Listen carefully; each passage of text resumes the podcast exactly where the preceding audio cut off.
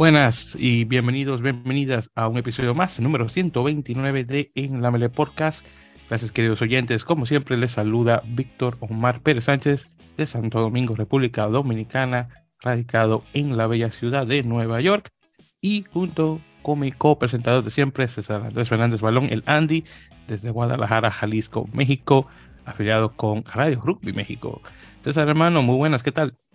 Hola Víctor, muy bien, muchas gracias. Eh, nada, listos para predicar un rato de rugby en, esta nueva semana. Y pues nada, ya estamos listos. Sí, hermano, vamos a darle en este caso con fuego. Y antes de, primeramente, eh, tengo que darle las gracias a todos los oyentes y nuestros nuevos oyentes, de hecho, que se han agregado a nuestra melee, a nuestro Scrum, que están empujando juntos con nosotros.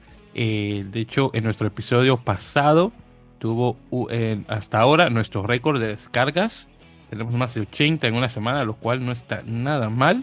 Muchas de esas vinieron directamente desde México, tal vez porque se dieron cuenta del título que le había puesto, conversando un poco sobre el rugby mexicano en el noreste del país, específicamente en el estado de Monterrey, eh, bueno, de Nuevo León, eh, por Monterrey, eh, donde estuvimos conversando un poquito sobre los equipos de Cumillais y Coatíes, que son los únicos dos de, de esa liga, nuevamente en el noreste mexicano. Y bueno, la cosa se encendió. Honestamente, tuvimos un gran número de descargas directamente del estado de Nuevo, León, y, pero realmente tuvimos de toda la República. Por primera vez tuvimos una descarga desde Yucatán, así que tuvimos de punta a punta, nada mal. Vamos a ver cuántos se, se unen eh, Baja California y Baja California Sur, que todavía no tenemos de esos lados. Y todavía nos faltan muchos, eh, muchos estados, de hecho, que por, por cubrir, pero honestamente un muy buen paso. Eh, también tengo que dar las gracias a los dos equipos, a las personas de Cumillais y Coatillas, que definitivamente se dieron a escuchar con el episodio. Y gracias a las personas de, de que de hecho nos escribió eh, a nuestra página de Instagram, arroba en la mele, pues si quieren seguir. Eh, parece que a futuro, Andy, vamos a tener una conversación con alguien de ahí para conversar sobre su proyecto. Eh, vamos a ver si la gente de Comillas también eh, se, nos, nos, une para conversar otra vez, para tomar la otra cara de la modena del, del, rugby del noreste mexicano. Pero sí, muy honestamente me sorprendí bastante, eh, muy emocionado obviamente por la gran cantidad de personas que se nos une. Y bueno, esperemos que se puedan mantener con nosotros. Así que obviamente muchísimas gracias por eso. y sí, bueno, ya con eso dicho y sin más preámbulos, bueno, vamos a, a entrarle.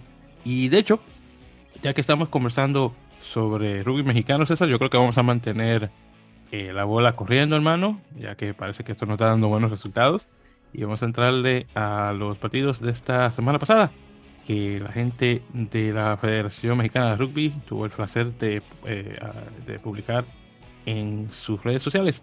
Así que, bueno, vamos a, conversar obviamente sobre el noreste, ya que estábamos hablando de la gente de comunidades de Cuatillas. Como que habíamos quedado anteriormente, eh, los dos equipos juegan obviamente uno tras otro. Parece que los equipos no jugaron eh, por alguna razón porque quedó el partido 28-0 como ya es a Cuatíes por default. Así que imagino que la gente de Cuatíes parece que, no sé, no llegaron a jugar por alguna razón y le dieron a Comilláis la victoria, sin pena ni gloria. Sí, bueno, eh, el resultado, digo, sí aparece como 28-0, pero según sé, o sea, como tal el partido se jugó, eh, normalmente eso suele pasar luego aquí en México, este, no muy seguido, pero luego suele pasar que, por alguna razón alguno de los equipos está o este, incurre en alguna falta que es de foul, por un jugador no registrado o ese tipo de cosas. Pero pues como los equipos ya están ahí, pues se juega el partido igual, pero el resultado oficial es 28-0. Muy bien, perfecto, pues ya para tener eso en ese claro, en ese caso claro. Y gracias en ese caso por la explicación. Bien, entonces, eh, hablando sobre lo demás de la liga, entonces tuvimos en la jornada 5 de la Liga Metropolitana en su primera y segunda fuerza, que son primera y segunda división. Entonces, en primera tuvimos a Pumas 62, Wallabies, eh, Wallabies 19, Osmania 32, Roosters o Gallos 19, Jaguares 5, eh, Black Thunder o el Torero Negro 52, así que nada mal. Luego en segunda fuerza tuvimos eh, Pumas B 44, Wallabies B 36, así que doble victoria por los Pumas. Luego tuvimos Tasmania B0, Roosters 28, así que aquí en este caso tenemos acá la segunda de los gallos que, que le gana a la B de Tasmania. Y finalmente tenemos a Templarios 42, eh, 50. Así que tremendo partido con muchos puntos y 8 puntos de diferencia, de hecho, entre Clauica y Templarios, eh, obviamente el segundo equipo de visitante. Luego, en eh, la tercera jornada del Bajío Occidental, en primera fuerza, que esa es la gente tuya, eh, Andy, vemos primero a Calavera 7, Bisonte 61, Lobos 33, Guerreros 27, y obviamente el que nos interesa, Legión de Cuervos 14, Reino 56. Así que tú sabes que obviamente tenemos que hablar de ese último, hermano, así que dale. Sí, este, bueno, hubo buenos partidos este fin de semana acá en, la zona de, acá del occidente. En el de Bisontes de Aguascalientes yo no lo pude ver porque, bueno, fue en Aguascalientes. El de Lobos Guerreros sí lo pude ver completo. Eh, llegué antes, ellos jugaron antes que nosotros en la misma cancha. lo pude ver completo. Eh, fue, fue un muy buen partido, estuvo muy bueno. Este, un equipo de León que eh, tiene mucha gente, es un equipo joven, eh, con la, muchos de sus jugadores entre los son menores de, de 28 años, muchos y mayores de 20, o sea, tienen una muy buena edad. Y algunos otros jugadores que ya habían estado ahí de, temporadas mucho antes, que, que, son los jugadores más experimentados, pero tienen un buen equipo, son, eh, son eh, tienen gente joven y juegan, están jugando muy bien, ya tienen desde la temporada pasada que que están, están jugando bien, este, muy, muy competitivos, muy físicos, muy eh, frontales para atacar. Y antes, eh, bueno, el equipo de León ya tiene varios años jugando la liga. Antes les había, no les había costado, pero, pero yo creo que ahorita, ahorita es el punto, el nivel más alto que yo los he visto jugar. Este, tienen un muy buen equipo. Y bueno, el sábado, este, pues, pues lo demostraron este, no pudieron ganar el partido porque yo creo que se les va el manejo de partido en el segundo tiempo, porque se fueron arriba al medio tiempo es, con una pues ventaja más o menos buena y creo que en el segundo tiempo les faltó manejo de partido y también Lobos ajustó algunas cosas en, el medio tiempo y salió, salió mejor al segundo. Pero en el trámite del juego eh, yo vi mejor al, al León, creo que jugó mejor, pero bueno, Lobos también tienen jugadores que individualmente te resuelven un partido y, y si bien no fue tanto esa la cuestión, pero también tiene, es un equipo más experimentado y por ahí, creo que por ahí estuvo un poquito el, la diferencia. Eh, y fue un buen partido, Lobos sigue invicto, el León se pone uno y uno, pero yo creo que como los he visto son los dos, no he visto jugar a Bisontes todavía, normalmente son los equipos que siempre están peleando arriba. Eh, entonces, pues, este, yo creo que bueno, sí, sí son de los, los mejores equipos de, la zona ahorita, Lobos y, León. Este año, pues, pinta que son los mejores equipos que juegan. No he visto Horizontes, entonces pues, no puedo este, todavía decir, decir mucho, pero han ganado sus dos juegos también. Entonces, mm, pues también es otro equipo que anda por ahí, por ahí fuerte. Ya después del juego de Lobos, pues nos tocó jugar a nosotros eh, eh, contra Cuervos, que es otro de los equipos de aquí de Guadalajara. Eh, nos costó un poquito porque, bueno, no hemos tenido la chance de entrenar por que no tenemos cancha ahorita. La cancha que usamos es de una escuela y hasta que la escuela no regrese no puedo entrenar. Entonces cada quien hemos estado entrenando aparte en lo físico y bueno, tratando de de sobrellevar los juegos en la parte ya de rugby, aunque pues ha sido un poquito difícil, este, tratamos de, mantener ahí este, eh, pues el sistema y lo que hemos entrenado, lo que hemos hecho en temporadas pasadas, eh, en lo que podemos regresar a practicar a la cancha, porque bueno, es un poquito complicada la situación. Eh, al principio del partido pues, nos costó un poquito agarrar la pelota, tener, tener ahora sí que empezar a usar a hacer el sistema, el juego que pues que normalmente usamos nos costó nos costó un poco. Entonces eh, tardamos un poquito en ponernos en poner los puntos. Eh, y bueno ya una vez fueron cayendo eh, los tres pues como que ya nos, nos empezamos a relajar un poquito en el sentido de que ya no estábamos tan tensos ni tan ansiosos por anotar, por decirlo así. Entonces, bueno, las cosas se fueron dando más, sobre todo por el lado de los forwards, que fue donde por ahí pudimos a lo mejor eh, avanzar un poquito más. Eh, nuestra línea de backs, tenemos una línea de backs relativamente joven, eh, este, entonces por ahí pues nos falta un poquito de trabajo porque si es gente, es gente joven. uno de nuestros centros tiene 19 años y es su, primer, su primera temporada jugando en la liga en, en, la liga, entonces, este, bueno, sí hay cositas que tenemos que trabajar, pero ya una vez que podamos regresar al campo, eh, pues podremos, podremos corregirlas. Eh, y bueno, Cuervos es un equipo que ya tiene también varios años jugando la liga. Ellos son más de jugar sevens que de 15. Este, el sevens eh, son, pues son, son competitivos. En 15 les cuesta un poquito de trabajo este, y de repente tienen buenos momentos en los partidos, hay momentos en los que atacan bien, como a nosotros nos hicieron dos tres buenos tres los dos, de, una patada eh, que de, los dos fueron de patadas que, que fueron a perseguir al, al, ingol. Eh, y tienen dos o tres este, jugadores que, que juegan bien y que, y que sí le aportan mucho a su equipo. Y, y en lo colectivo es donde de repente todavía les cuesta trabajo, a pesar de que ya tienen eh, varios años jugando, este, bueno, todavía les cuesta un poquito el, colectivo, el colectivo y esas cosas de sistema y, esas cositas que, de repente le, todavía no les dejan tener tan buenos resultados en, la liga. Eh, y pues eh, sí se define, bueno, se marca un poquito como los primeros tres de arriba, que son, son, son lobos, león y, y bisontes que creo que sí, sí están eh, un paso arriba, por ejemplo, de nosotros. Ahorita nosotros todavía nos falta un poquito entre las situaciones de que no puedo entrenar y, ese tipo de cosas. Entonces, creo que este, esos tres primeros lugares ahorita son, son, son los más fuertes de la zona.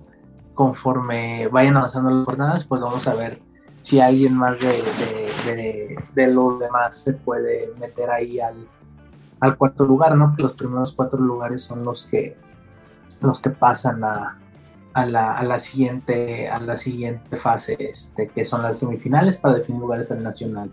Eh, este sábado que viene, Lobos juega contra Bisontes, también va a ser un buen partido. Siempre el Lobos Bisontes es un buen juego, siempre son muy, muy parejos. Y nosotros no jugamos este fin de semana. Este, tenemos, bueno, teníamos originalmente viaje León, pero pues hay unas situaciones que nos complican un poquito el viaje, entonces vamos a reprogramar el partido. Y creo que hay otro no recuerdo si es Cuervos contra Colima aquí o, allá en Colima, pero, pero bueno, son los tres partidos.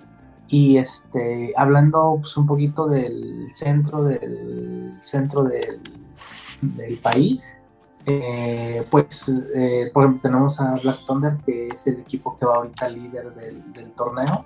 Eh, a lo que poco que he visto y lo que conozco, tienen un grupo que ya venían manejando desde hace tiempo, o sea, son gente joven, pero hay varios jugadores que ya tienen una experiencia de dos o tres años jugando, algunos incluso que vienen desde el equipo B, cuando jugaban, el equipo B jugó como ahorita, jugó segunda división, pero son jugadores que vienen desde allá, varios, y hay otros que regresaron a jugar, que es de su grupo del equipo de Black Thunder que fue bicampeón fue dos veces campeón a mediados de los del, estoy hablando del 2015 creo si no mal recuerdo. Y esos son jugadores que bueno son de fueron de selección la muchos este eh, muy buenos jugadores. Entonces esa combinación entre jugadores más jóvenes y esa gente que regresó que es muy buena muy, muy buena jugando eh, pues está este, están viendo están teniendo muy muy muy buenos partidos muy este muy buenas victorias. Están como líderes, este, van a, no, no sé si el fin de semana, no recuerdo cuándo, pero les falta el juego con Tasmania, que son los campeones actuales y que, y que, bueno, en teoría es el equipo más complicado de toda la liga.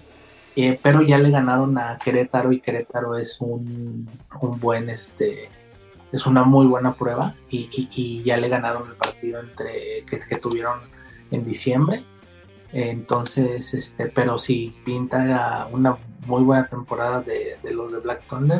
Y bueno, este, ahí tenemos las demás zonas que, que la, ya hablaste de la del norte y creo que no hubo más actividad por ahí. Este, la Liga Femenil también, también se jugó este fin de semana. Y bueno, este, pues a grandes rasgos más o menos es lo que pasó en, en, en, el rugby varonil, porque también se jugó la Liga Femenil en el centro, porque es donde hay ahorita actividad.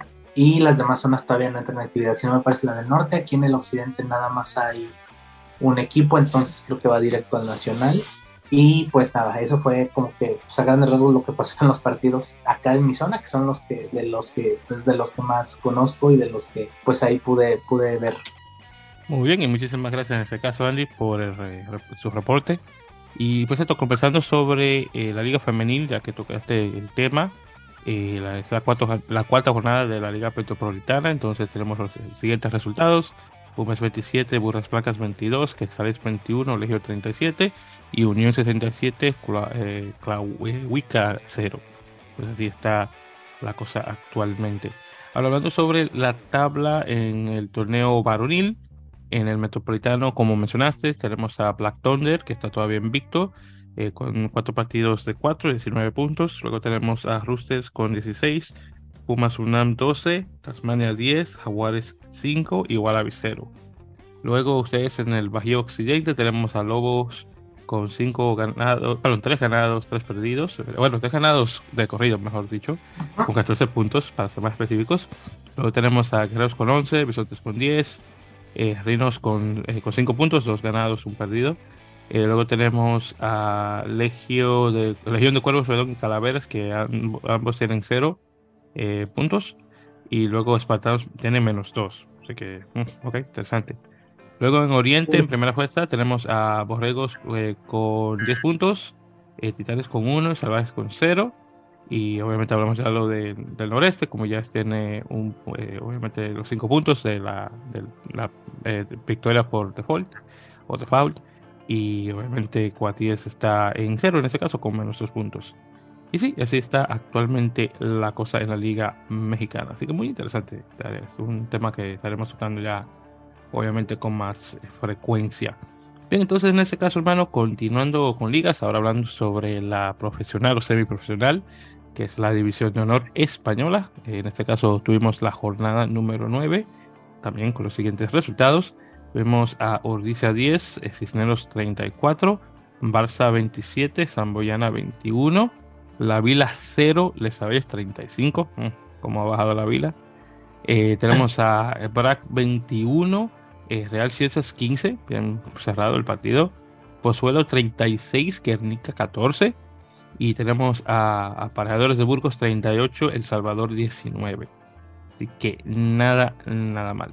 Entonces ya después con eso y también revisando la tabla, la clasificación, en este caso tenemos a eh, Quesos Entre Pinares con 9 eh, partidos y 38 puntos.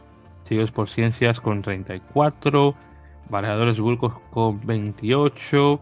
El Salvador con 25. Barça con 24. Los mismos que la Zamboyana.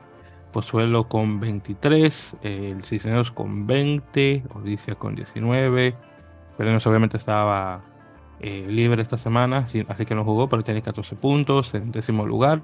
Luego de 11 a 13, Les Averys con 11, Guernica con 1 y la Vila obviamente con 0, que está 0 de 8 partidos que ha jugado. Así que así está la cosa actualmente. Ahora hablando sobre esta próxima jornada de esta semana, del 10 de. Perdón, del 10, del, perdón, del fin de semana del 22 de. 21 y 22 de enero, la jornada número 10. Tenemos a Zamoyana con Aparejadores de Burgos, Desabelles con Barça Rugby, La Vila contra Cisneros, Ciencias en Casa contra Bordicia, El Salvador contra Belenos, que sí juega esta semana, y tenemos a Guernica contra Quesos Entre Pinares, en este caso para la jornada número 10. Ahora hablando sobre el grupo eh, C de la división de honor B, donde tenemos en este caso a el caído eh, Alcobendas, en este caso, Alcobendas estuvo jugando, eh, en este caso, contra, ver, eh, contra Atlético Portuense. Y checa esto acá, eh, Andy, 146 a 7. Oye, hermano, Alcobendas y, fue con el grupo, con el equipo A, y se comió a Portuense 146 a 7. Wow, wow, wow. Entonces luego tenemos también ahí para ponerte ahí en la perspectiva Jaén 102 de, de, de, cosa de, visitante, Extremadura de, eh, de, el, Carca, el Carcáceres 0, 102 a 0. Así que al menos Portuense marcó un, un ensayo, marcó un try. Oye, 102 a 0, hermano, qué bárbaro. Y por cierto, hasta ahí queda la jornada número, bueno, la jornada 11 en la, en el, la división de honor B.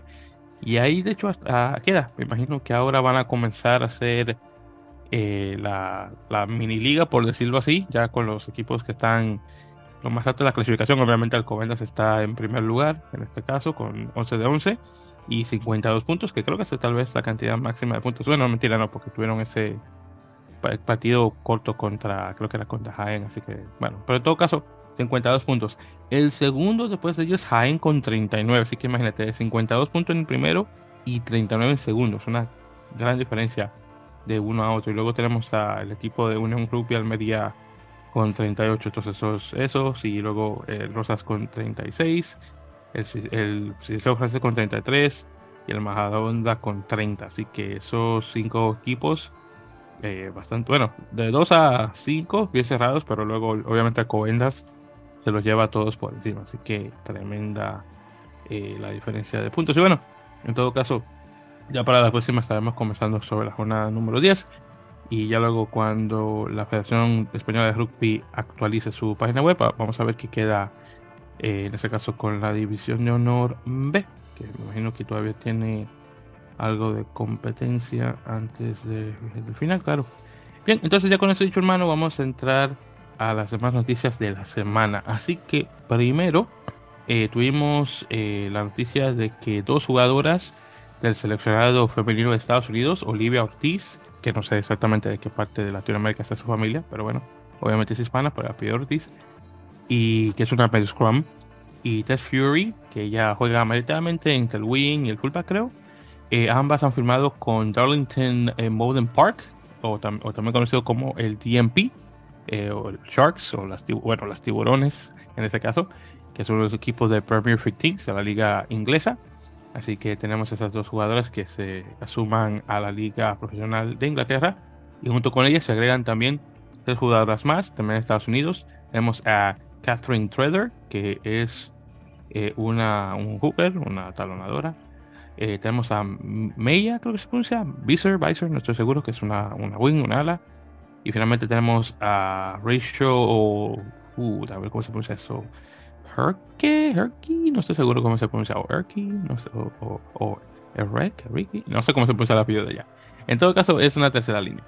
Eh, ellas tres, junto con las otras dos, eh, Ortiz y Fury, se agregan al equipo nuevamente de, de Darlington Modern Park. Así que tenemos cinco jugadores de Estados Unidos que están en la liga. Bueno, aprovechando lo que pueda, porque claro, estaba, las cosas parece que van a cambiar con la cantidad de extranjeras que va a estar en la liga inglesa, lo cual me, me interesa bastante, ya que fue un motor bastante eh, energético en preparar a muchas de las jugadoras para la Copa Mundial. Pensaba que se va a mantener tal vez la cosa así eh, en la liga para desarrollar obviamente más, pero parece ser que la cosa no va por eso, desafortunadamente. Pero bueno, también continuando eh, sobre jugadoras eh, norteamericanas, eh, tenemos también la confirmación de que tres jugadoras canadienses, en lugar de ir a Inglaterra, de hecho van a estar jugando en la Liga Iberdrola Española.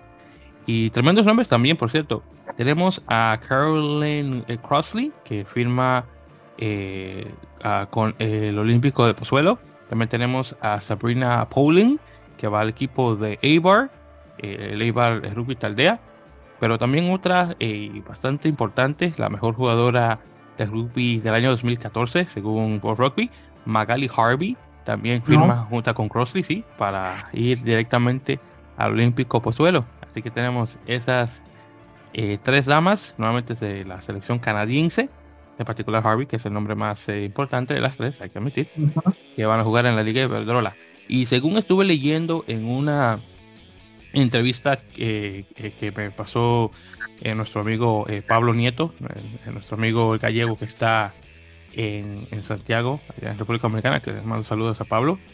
eh, por lo que estuve leyendo, que y por cierto fue una noticia que, eh, bueno, perdón, es un artículo, mejor dicho, que se publicó en el medio eh, de relevo. Magali, y voy a ver si encuentro acá la cita que ella menciona, a ver acá. Entonces, y, aquí hago la cita. Dice, elegí España por muchas razones. Los españoles son los europeos más amables que conozco. En el mundo del rugby europeo encuentro en España talento, pero a menudo carece de recursos en comparación con Francia o Inglaterra, por lo que me siento muy bien ayudando desde mi posición al rugby español, tanto en los entrenamientos como los partidos.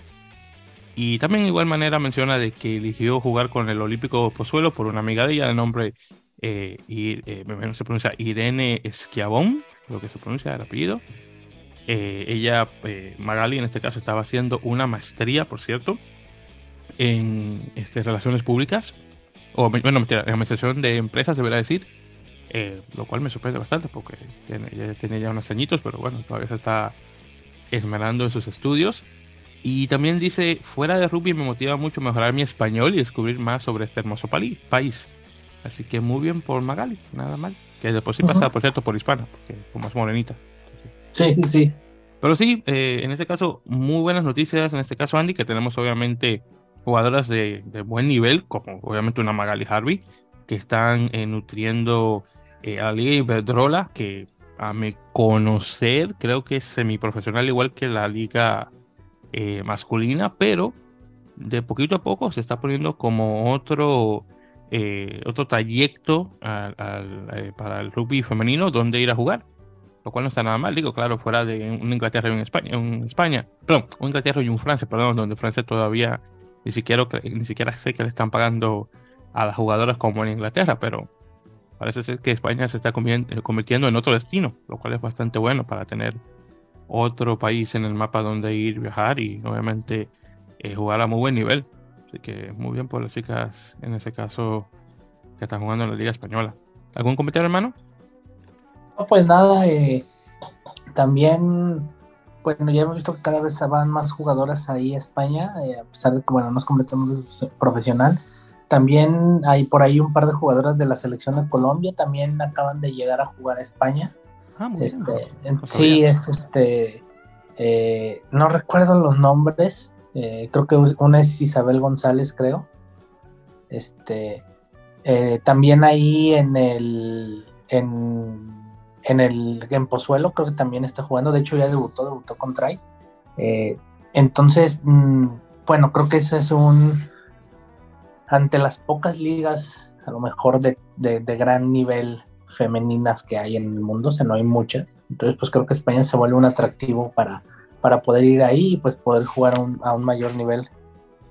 Sí, y lo cual es buenísimo, claro, para nuevamente encontrar eh, un lugar más donde estas chicas puedan crecer y de la mejor manera posible. Así que sí, definitivamente. Y de hecho, eh, eh, porque todavía voy a ver si posiblemente pueda encontrar acá el dato de las chicas estas que me mencionas que están allá. Digo, si es que lo llegan a encontrar. pero si no, también para hacer también en, el mismo este el mismo artículo de relevo, también mencionan que eh, Yamila Otero de la selección argentina eh, también está eh, con el equipo de Ibar, con, con esta chica eh, Pauline, de igual manera. Y también está Ana Caprice, creo que se pronuncia el apellido de ella de esa forma, que es una jugadora irlandesa que ha jugado con, con el 15 del Trevor. y, algo también la mencioné ella porque de hecho duró un tiempo viviendo en Argentina y de hecho aprendió español. Así que bueno, mudándose a España no, no, le va a ser muy difícil a ella ya que habla la lengua y por lo que escuché, aunque tiene un acentito, sí, lo habla de buena manera, al menos se hace entender. Pero sí, muy, muy bien, honestamente, por la Liga de Iberdrola. Me encanta eh, saber que está escogiendo eh, muy buenas jugadoras y obviamente incrementando el nivel de la liga. Bien, entonces ya con eso dicho y continuando. Eh, entonces vamos a hablar un poquito sobre la Superliga, no, pero a ver si la Superliga. El Super Rugby Américas, perdón, tengo que cambiarle ya oficialmente el nombre en mi cabeza. Bien, entonces, primero, Peñarol confirmó su plantel, un total de 39 jugadores.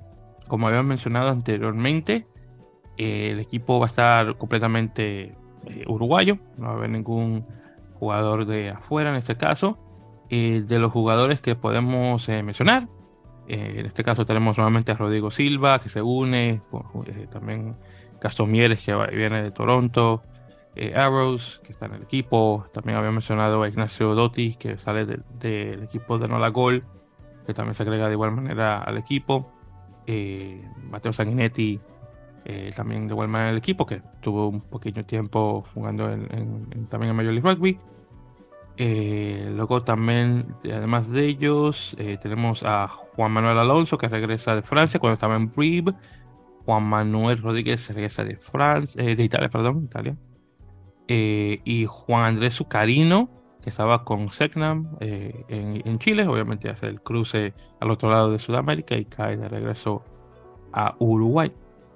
Eh, también tenemos unos cuantos jugadores que regresan luego de lesiones, Diego Arbelo, Felipe Aliaga y Juan Manuel Taffenberry, perdón, que ese apellido siempre me, me confunde. nuevamente, 39 jugadores, hay una una mención de unos cuantos eh, otros también de, que mencionar, Guillermo Pujadas, el hooker. Eh, tenemos a Ignacio eh, Péculo, que juega de, pilar izquierdo, sí, exactamente izquierdo. Manuel Ardao, Carlos Deus, Manuel Diana, Eric, Eric Dos Santos, todos esos son terceras líneas. luego en los backs, Santiago Álvarez, eh, bueno, mencioné también a Zucarino, Felipe Echeverry, que tenía tiempo también jugando en la apertura. Eh, los centros, Juan Manuel Alonso, que ya lo mencioné. Eh, Tomás Cienciarte. a ver, y sí. Y bueno, había mencionado también a Rodrigo Silva. en ese caso, sí. Entonces, esos serían los más interesantes de que mencionar. En ese caso, bueno, Peñarol viene como un buen equipo, obviamente buscando defender su eh, corona de campeón de, la última, técnicamente, la última Superliga Americana de Rugby. Luego tenemos lo mismo, pero saliendo del equipo de Segnam, en este caso Segnam de Chile, confirma un plantel de 46 jugadores, lo cual no está nada mal. Obviamente, eh, Segnam viene de una buena campaña en el 2022, eh, eh, llegando a segundo lugar en la Superliga, la clasificación obviamente al Mundial, eh, así que el rugby chileno está actualmente en todo su esplendor.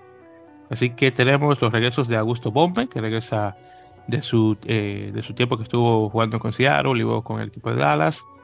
Este, Nicolás Herreros, el que estaba jugando con. Ah, era con no era, era con Burgos que estaba hablando, eh, jugando Herreros. ¿Era ahí o con el otro equipito este ah, Independiente, creo que era, allá en Cantabria? Uno de esos dos pero en todo caso regresa de España. Y tenemos a Pablo Casas que estaba en Portugal, aunque no recuerdo dónde en Portugal estaba jugando. Y claro, Pablo Huete, perdón, que había hecho la mención hace un tiempo, que viene de regreso de Francia. Técnicamente no estaba jugando en el país y luego conectó con Segnan, pero técnicamente cayó de Francia de regreso a Chile. Bien, entonces, jugadores que mencionar. Eh, Javier Carrasco, Salvador Luez, eh, Tomás Ucelán, Diego Escobar, Iñaki eh, eh, Chaga, perdón, Gurruchaga, Gurruchaga, sus apellidos vascos. Víctor Lastra, Javier Einsman, a ver, Clemente Saavedra, que creo que estaba lesionado y regresó, sin mal no recuerdo. Sí, yo creo que estaba lesionado, pero regresa en todo caso. vamos a ver qué más. Thomas Orchard, Ignacio Silva, no se me puede olvidar Ignacio Silva. Eh, a ver, luego son los packs, eh, Marcelo Torrealba, claro. Eh, Benjamín Videla, Rodrigo Fernández, que bueno, si no mencionas a Rodrigo Fernández, se puede haber ganado el, mejor try del año. Sería una, una eh, blasfemia de mi parte. Eh, Armstrong, Matías Carifulich, Nicolás Carifulich, entonces los hermanos Carifulich en todo caso. José Larena, Domingo Saavedra, y Francisco Uros y también Santiago Videla, ¿no? casi se me olvidaba ahí. Así que todos sus jugadores, eh, bueno, realmente la mayoría que mencioné con el seleccionado, pero jugadores de extrema importancia que están en ese equipo de Segnan, que viene obviamente con todo. Ahora, haciendo esa mención de Segnan y de Chile, ahora vamos a hacer una pequeña transición. Eh, obviamente los ojos del mundo, eh, bueno, el mundo del rugby están en Chile. Obviamente por de la forma de que clasificaron al Mundial, le ganan a Estados Unidos en casa, eh, aunque pierden en casa, pierden de muy buena manera. El tremendo try que anota Rodrigo Fernández, bueno, en todo caso, va de muy buena manera.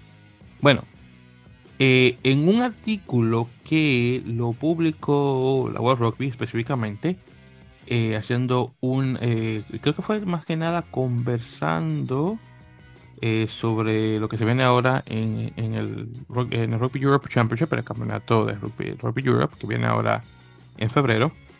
Estaban conversando con el nuevo director técnico de la selección neerlandesa, en este caso el galés Lynn Jones, que estaba anteriormente con Rusia, pero luego de lo que pasó con Rusia siendo eh, expulsada de cierta forma por lo que está ocurriendo, obviamente, cosas políticas contra Ucrania y eso. Bueno, tuvo que dejar su cargo y ahora está con esta selección neerlandesa.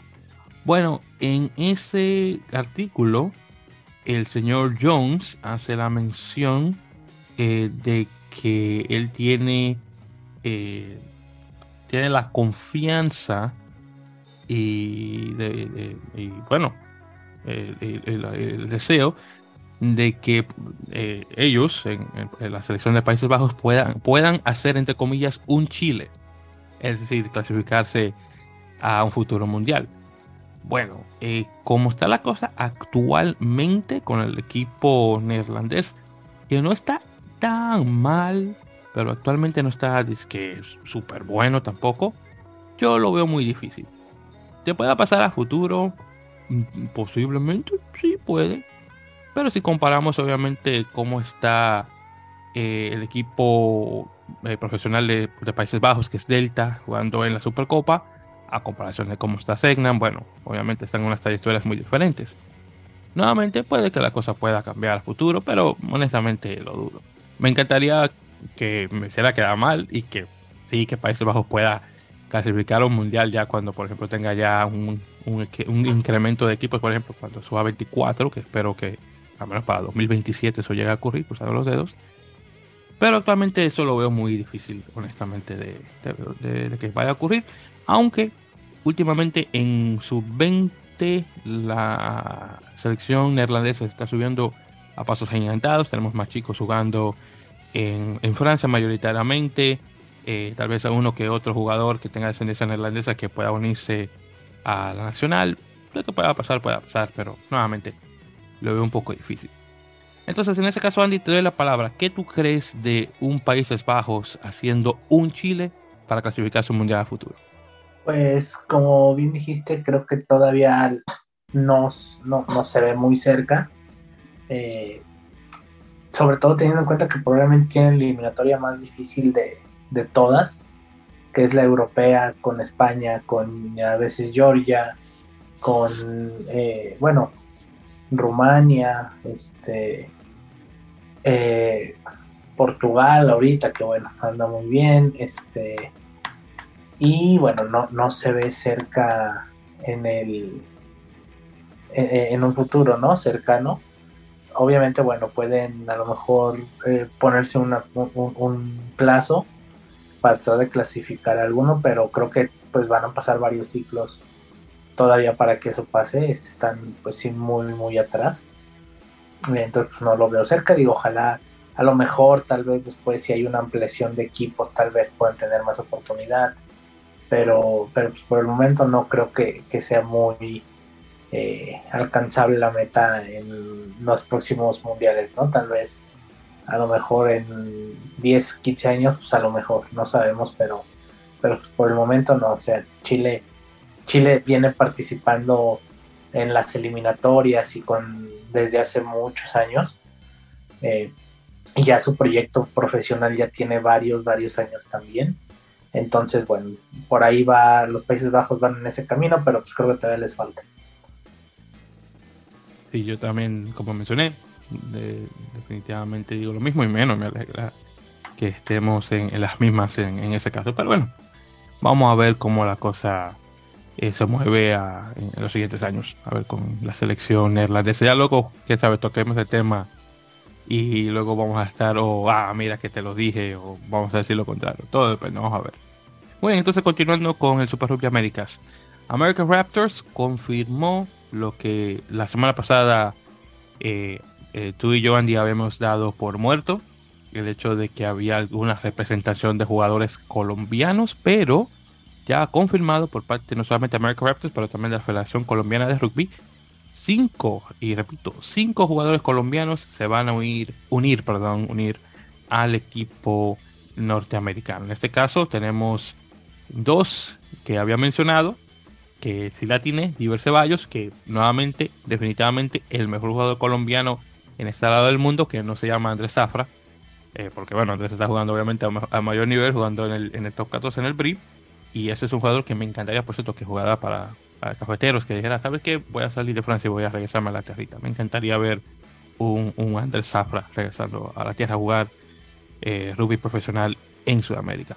Pero Diego Ceballos definitivamente el mejor tercera línea que tiene Colombia actualmente. Y también tenemos a Alain Altaona, que ya por fin se me dio confirmación que sí, juega en el wing, en el ala, así que confirmado. Luego también tenemos a Juan Camilo Pacheco, eh, Santiago eh, Galvez y Juan David Agudelo. Esos otros tres no los recuerdo, honestamente. Eh, pero bueno, en todo caso, esos cinco. Ceballos es un tercera línea, mayoritariamente un flanker. Pacheco es un octavo. Galvez juega entre apertura y fullback. Y Agudelo es un centro. Obviamente, Altaona, como mencioné, es un wing. Eso es directamente. También se confirmó, por cierto, que en la manga izquierda del equipo de American Raptors van a tener el logo de Cafeteros Pro. Lo cual creo que es bastante bonito. Que se, se le haga ese tipo de homenaje por decirlo así, y ver cómo llega la cosa para 2024, cuando espero que Cafeteros Pro se pueda eh, unir nuevamente al Super Rugby Américas. Entonces, Sandy, ¿tienes algún comentario sobre estos colombianos que por fin se agregan a un equipo de la Super Rugby Américas para jugar la temporada 2023? Pues bien, como comentabas, este, eh, cuando pensábamos que ya no iba a haber, eh, o que ya se había acabado esa chance de los colombianos, pues de repente llegan cinco, que qué bueno por el rugby colombiano que se hayan podido mantener ahí. Eh, los Raptors, bueno, con un equipo que por lo que parece tiene mucha, va a tener mucha competencia interna con los argentinos, eh, Diego Magno, con los la gente que viene desde Colorado, Ed Souls, eh, la, gente que es jugadora de Estados Unidos, y bueno, ahora con los colombianos creo que tienen un plantel bastante competitivo y qué bueno que ellos se pudieron eh, se pudieron este integrar, ¿no? Y como ya bien habíamos hablado de los nombres, eh, sí habías mencionado por ahí un par de los que parecía o de los que tú creías que debían estar y pues más o menos coincidimos en lo mismo, ¿no? Son de los mejores jugadores que tiene Colombia ahorita. Eh, habían destacado en, en el Cafeteros en las temporadas anteriores, entonces ojalá que en un futuro, en lo que regrese la franquicia de Colombia, pues puedan mantener jugando ahí. Sí, sí, sí, definitivamente. Y, bueno, me alegra nuevamente que estos, los mejores jugadores, eh, bueno, me hubiera gustado que, fueran más de cinco, pero al menos los mejores eh, jugadores de buenas posiciones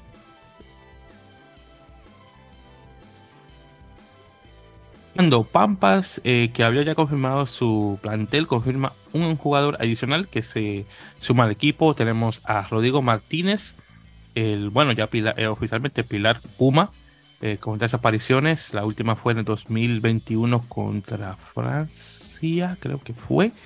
El caso es que tal vez recuerdan que Rodrigo había firmado con Wasps de la, bueno, de la Premiership Rugby de Inglaterra en justamente en noviembre de 2022. Eh, luego tuvo eh, el problema este, por si no lo sabían, Wasp tuvo un problema eh, donde el, equipo básicamente cayó en bancarrota.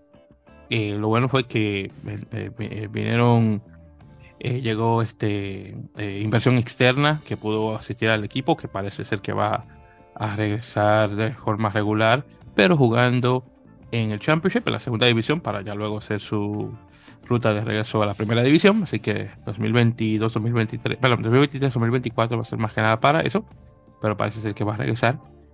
Eh, y bueno, después de haber caído el equipo este, y bueno, ya eh, Rodrigo se regresa a Argentina, en este caso juntándose con el equipo eh, de Pampas, técnicamente regresando con el equipo de Jaguares 15, porque estaba justamente con ese equipo.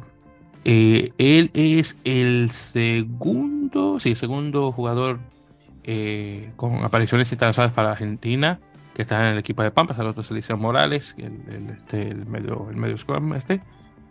Y, bueno, eh, ya tenemos en este caso cuatro jugadores en esa misma posición eh, de, de, pilar derecho. Tenemos a José Corbalán, Matías Medrano y Miguel Prince, que se juntan con Rodrigo Martínez, que es oriundo del equipo de los Tordos en... Ah, espérate, wow, se me olvidó ahora. Bueno, el caso es que no de Buenos Aires. Entonces, vamos a poner de esa forma. Hubiera sido mejor que, que, que hubiera caído en Dogos, pero bueno, en todo caso no, no se dio. Bien, entonces ya con eso eh, vamos a pasarle a las nuevas firmas dentro de Major League Rugby. Eh, primeramente, como equipo local, eh, New York Iron Workers, que confirma el regreso de, a un capitán, Dylan Fawcett, internacional con Estados Unidos, oriundo originalmente de Irlanda, eh, mayor anotador del equipo y uno de los mejores anotadores, mayor anotadores de, de tries, de ensayos que tiene la liga. También confirman a Sam Windsor, australiano que se mantiene con el equipo de Nueva York, y tenemos a, Fa, a Fasiu Fuatai, el centro, que también se mantiene con el equipo de igual manera. Tres jugadores muy importantes eh, que jugaron un rol en llevar a Nueva York hasta la final y darle el campeonato de la liga. Por parte de New England Free Jacks, eh, aquí, eh, adquieren a un tercer medio scrum. Tenemos al eh, neozelandés, perdón, Kieran McLeod, que viene de, esta, de la Universidad de Otago. Eh, junto con él están eh, John Pollen, que creo que también es neozelandés, si mal no recuerdo, y el único de los tres eh, Scrums que es eh, original de Estados Unidos, es Holden Younger, que también tuvo mucho tiempo jugando en el equipo de Nola Gol, eh, famoso por tener un, de, unas, una, unas patillas, de, de, de, esas cositas que se ven del cabello así como que bien grandes y creo que le, le, dicen a él de cariño el vampiro, no sé por qué, pero eso es un, uno de los apodos que le tienen al tipo. Pero muy buen jugador, aunque me encantaría que jugara un poquito más. Luego eh, eh, Toronto Arrows anuncia que va a tener un partido adicional de pretemporada. Habían anunciado otro con, creo que era con New England Free Jacks, si mal no recuerdo, eh, que se va a jugar en febrero. Bueno, van a jugar un partido el 27 de enero con Nueva York. Así que nada mal. Encima de eso también confirman que cinco jugadores de su academia se, se van a unir al equipo mayor. En este caso van a tener una eh, excepción, por decirlo así. Eh, pues, eh, porque están obviamente afiliados al alto rendimiento. En este caso entonces tienen, unos jugadores distinguidos, por decirlo así. Así que tienen a David Scolom, que es un hooker, eh, Hank Stevenson, que está entre segunda y tercera línea. Eh, eh, tienen un Jacob Ings, creo que se pronuncia, que también es eh, segunda y tercera línea. Eh, Thomas Artman, que es un octavo. Y un, un, back que se llama Brendan Black. Todos esos jugadores han representado a la selección canadiense en sub-20, bueno, en sub-18 y sub-20, para ponerlo a su orden correcto.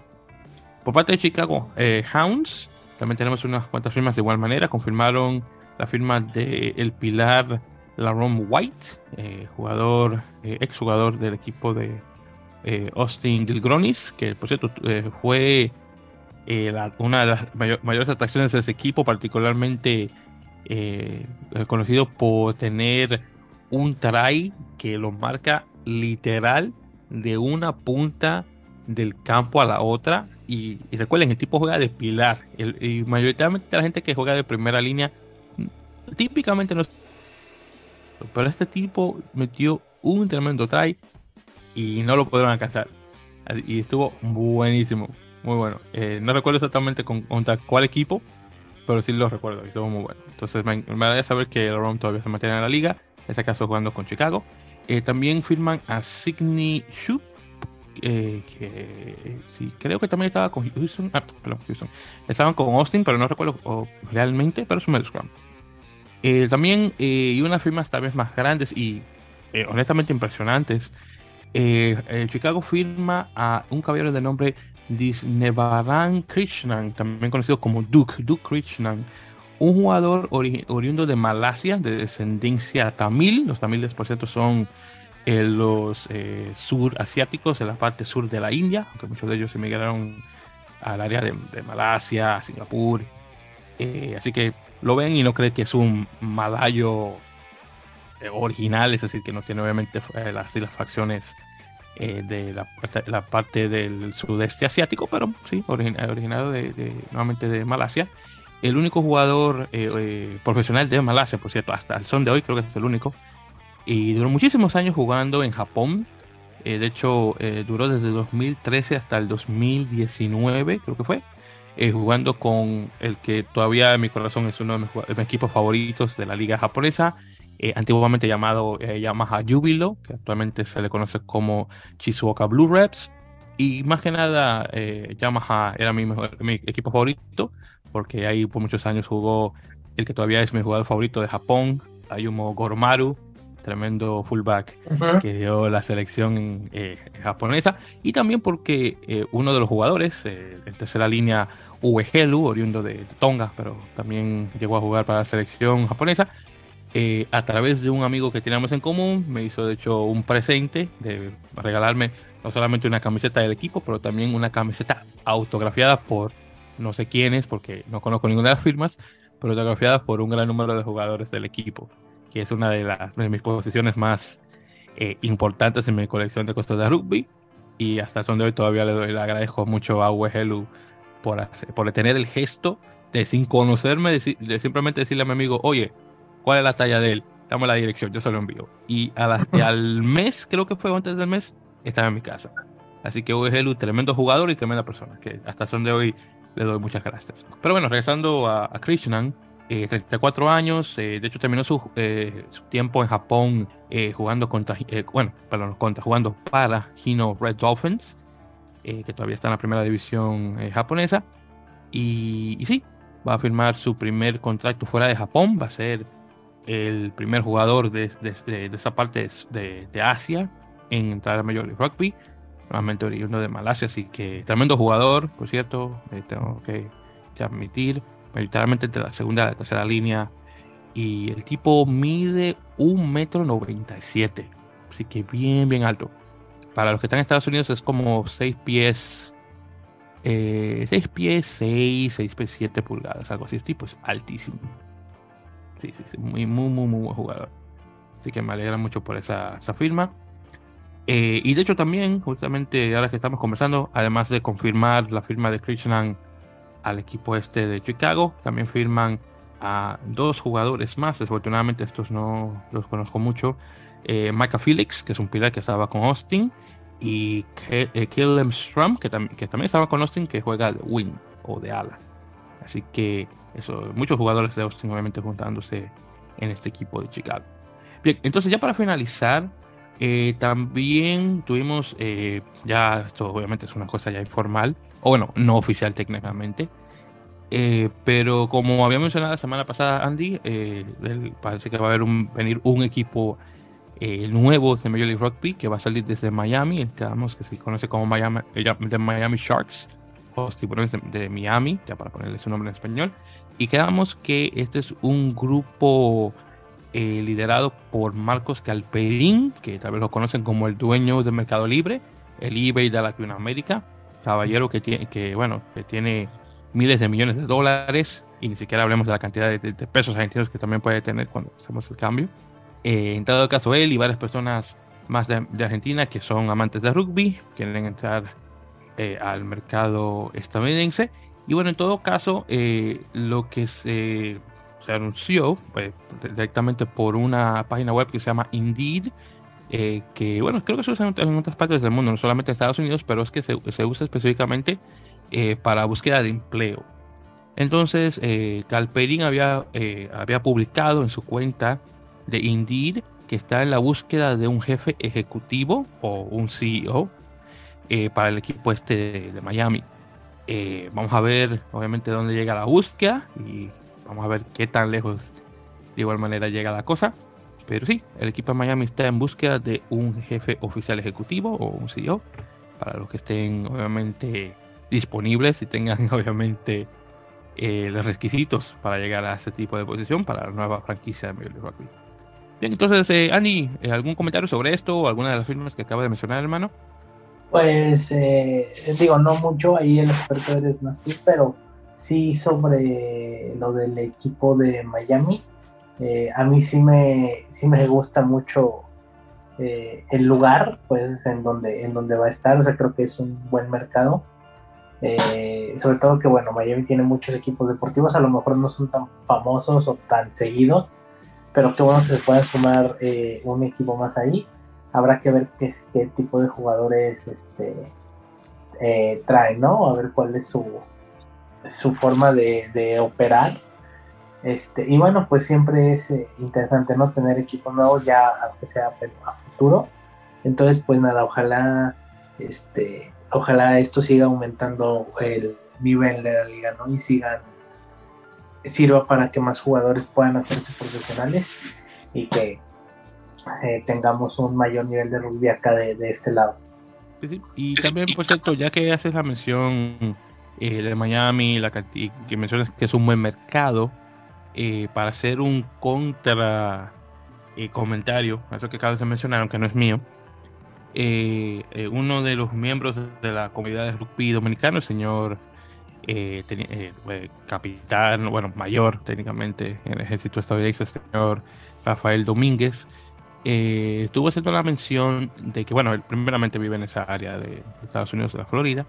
Él hace la mención de que Mm, eh, el, área del sur de la Florida es el peor lugar para abrir una franquicia deportiva. Porque, según menciona él, la gente no va a eventos deportivos como en otras áreas del país. Entonces él pone la mención de que, por ejemplo, el equipo de Miami, eh, Miami eh, Marlins, que es el equipo de béisbol, tiene el estadio vacío mayormente. Luego pone la mención de Miami Heat, el equipo de baloncesto, que solamente tuvo, tuvo un auge eh, en, los, en, el tiempo que estuvo eh, LeBron James jugando ahí, donde Miami de hecho ganó un título o dos, no recuerdo bien exactamente, pero solamente durante ese tiempo, que ya se casi una década, por cierto, desde que LeBron jugó en el equipo, ahí fue bueno y, y si el equipo no está en una buena racha de victorias, ese, esa cancha no se llena. Luego tenemos el ejemplo, aunque claro, no lo mencionó, pero tenemos el ejemplo también del equipo de Inter Miami de fútbol, eh, que es el equipo de David Beckham en, Major League Soccer. Honestamente, eh, por lo que he visto desde la televisión, en el, en el campito este del, de la, ¿cómo se llama? Dry Pink, creo que se llama, Pink, Stadium, creo que se llama. Eh, parece que tiene un buen auge de gente, claro está. Está en el sur de la Florida, mucha gente de, por sí latinoamericana, le gusta el fútbol. Por lo que he visto, y también depende, claro, de cuándo se vaya a jugar el, partido, sea un, si es un miércoles o un fin de semana, que esos son los, los tiempos que Major League, Rugby, pero Major League Soccer perdón, maneja. Eh, de vez en cuando tiene un, buen grupo de gente, pero claro, la televisión te engaña.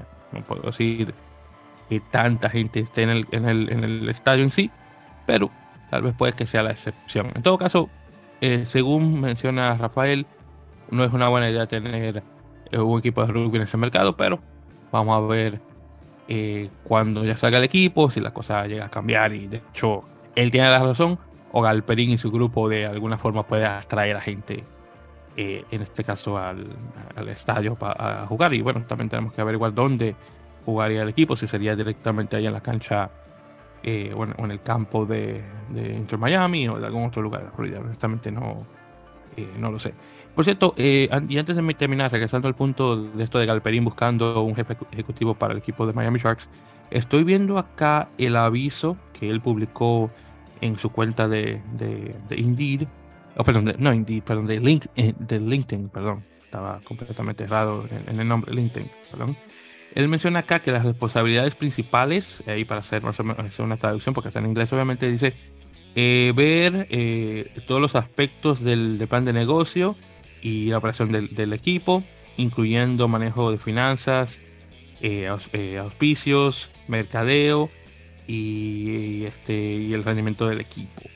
También dice eh, construir un pequeño personal, un equipo de personal para ayudar a que los Miami Sharks lleguen bien, de, buena manera, a la liga, en la liga y financieramente, de ambas formas, están bien dentro de la liga y financieramente. Eh, también menciona acá construir una relación comercial con un proveedor de salud que pueda dar servicio al equipo y apoyar a la organización. Hmm, una cosa muy interesante, claro está, por los jugadores si llegan a lesionarse y cosas así. Y ya la última de muchas acá es representar al equipo, eh, al público y a los medios y construir una, una fuerte relación con los fanáticos y la comunidad local y los oficiales de gobierno local, que creo que también de igual manera es una buena una buena descripción para una persona que toma ese trabajo. Pero sí, esa es una de las muchas eh, cosas que está buscando Marcos Galperín en el ejecutivo del equipo de Sharks. Y nuevamente, para los que estén interesados, ya, saben, entren a linkedin.com o busquen directamente a Marcos Galperín, en eh, la cuenta de él ahí, y ver si le interesa en ese caso eh, bueno, obviamente solicitar el, empleo. Y si llegan a, y si llegan a ganárselo, por favor, déjenlo sabernos. Bien, entonces ya con eso dicho, eh, querido Andy, hemos llegado ya al final de este episodio número 129 de la Mele Podcast. Así que, queridos oyentes, muchísimas gracias por sintonizar y obviamente para nuestra gente nueva, bueno, bienvenidos a, la Mele y espero que puedan empujar con nosotros dentro. por cierto, también para darle, porque casi se me olvidaba, eh, primeramente también para darle gracias a la gente de, la Federación Mexicana de Rugby, por cierto, que nos hizo el, la republicación de nuestra historia eh, sobre el, eh, obviamente sobre nuestro episodio pasado, que eso tal vez fue lo que empujó mucho el número de descargas, así que muchísimas gracias a la gente que tenemos ahí en la FMRU, que, que nos echó la, mano con eso, se lo agradezco. También saludos de igual manera a nuestro amigo y, y corresponsal cubano, eh, Alexander eh, Hernández, que casi se me olvidaba y le dije a él que se lo iba a mencionar en el programa. Alexander acaba, por cierto, de publicar un eh, libro, de hecho, sobre la historia del rugby cubano, que definitivamente se lo, recomiendo a todos, que se llama Rugby Cubano, Historia y Leyenda, nuevamente por Alexander Hernández Sotero, que lo pueden buscar, por cierto, en, en Amazon directamente. simplemente escriban Rugby Cubano, Historia y Leyenda eh, leyenda con Y o, Y, para que no lo vayan a meter la pata escribiendo esa palabra, y, y, también historia con H. Pero en todo caso, lo pueden eh, por ahí por Amazon para poder este, comprarlo directamente. Honestamente, si lo compran, eh, bueno, también depende, claro, del intercambio de, moneda, porque vienen, creo que directamente a España, son como 25 o 27 dólares, algo así. pero definitivamente valió la pena la lectura y le dije a Alexa de que lo iba a mencionar muy buen recurso, muy buena fuente para saber sobre la historia del rugby cubano, que ya más o menos la hemos tocado acá en el, en el podcast, donde estuvimos conversando con el padre del rugby cubano, el señor Ricardo Martínez, de, de oriundo de, de, Cataluña, que por cierto le mando saludos, que tengo ya un tiempo sin, sin conversar con el señor. Eh, y también obviamente se hace la mención de varios jugadores eh, de esa primera camada de los años 90, eh, los jugadores que están nuevos. Eh, nuevamente, definitivamente muy, muy, muy interesante la conversación. También se mencionaron muchas personas, por cierto, del rugby dominicano. Eh, de igual manera, ya que el rugby cubano tiene unos roces con mis, paisanos en, en, RD, a través del señor Alexis Figueras, que antiguamente era un entrenador de rugby a 7, de la selección masculina y femenina. Y, y, bueno, nuevamente, vale la pena definitivamente leer el libro, si es que se lo recomiendo. Y Alexander, obviamente, Caballero, hizo un muy buen trabajo. Eh, largas horas, obviamente, de, eh, búsqueda de, fotos, conversaciones con personas dentro de Rugby Cubano. Bueno, eh, obviamente fue una investigación bastante extensa para llegar al punto de este libro. Y por favor, si le pueden echar la mano a Alexander con una compra de libros, definitivamente se lo recomiendo. Nuevamente el nombre es Rugby Cubano, Historia y Leyenda. Nuevamente lo pueden encontrar directamente por Amazon para comprarlo directamente. Así que nuevamente está altamente recomendado.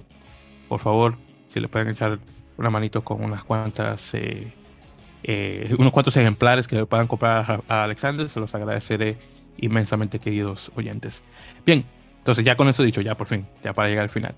Eh, ya saben, como siempre, nos pueden encontrar a través de las redes sociales como arroba en la melee por Twitter e Instagram y por Facebook como facebook.com barra podcast y ya saben que pueden descargar nuestros episodios a sus dispositivos de reproducción favorito en muchas plataformas donde estamos, nuevamente Google Podcast, Apple Podcast, eBooks, Spotify, eh, Castro, Aucas, eh, eh, estamos también en Audible, si es que saben cuál es ese, donde se descargan los libros en audio, nuevamente por Podtail de igual manera, otros lugares más.